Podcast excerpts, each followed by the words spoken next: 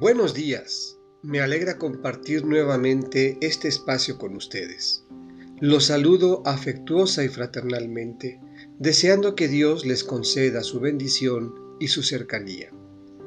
Es jueves 15 de abril y escucharemos nuevamente un texto del Evangelio de Juan, capítulo 3, versículos 31 a 36.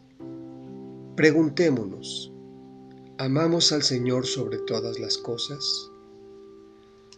Del Evangelio según San Juan. El que viene de lo alto está por encima de todos, pero el que viene de la tierra pertenece a la tierra y habla las cosas de la tierra. El que viene del cielo está por encima de todos. Da testimonio de lo que ha visto y oído, pero nadie acepta su testimonio. El que acepta su testimonio certifica que Dios es veraz. Aquel a quien Dios envió habla las palabras de Dios, porque Dios le concedió sin medida su espíritu.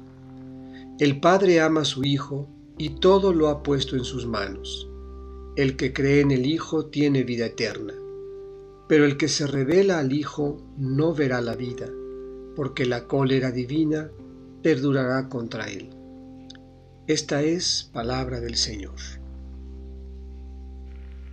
El Señor está por encima de todo, no sometiendo, sino dando sentido. ¿Qué lugar ocupa Él en tu vida?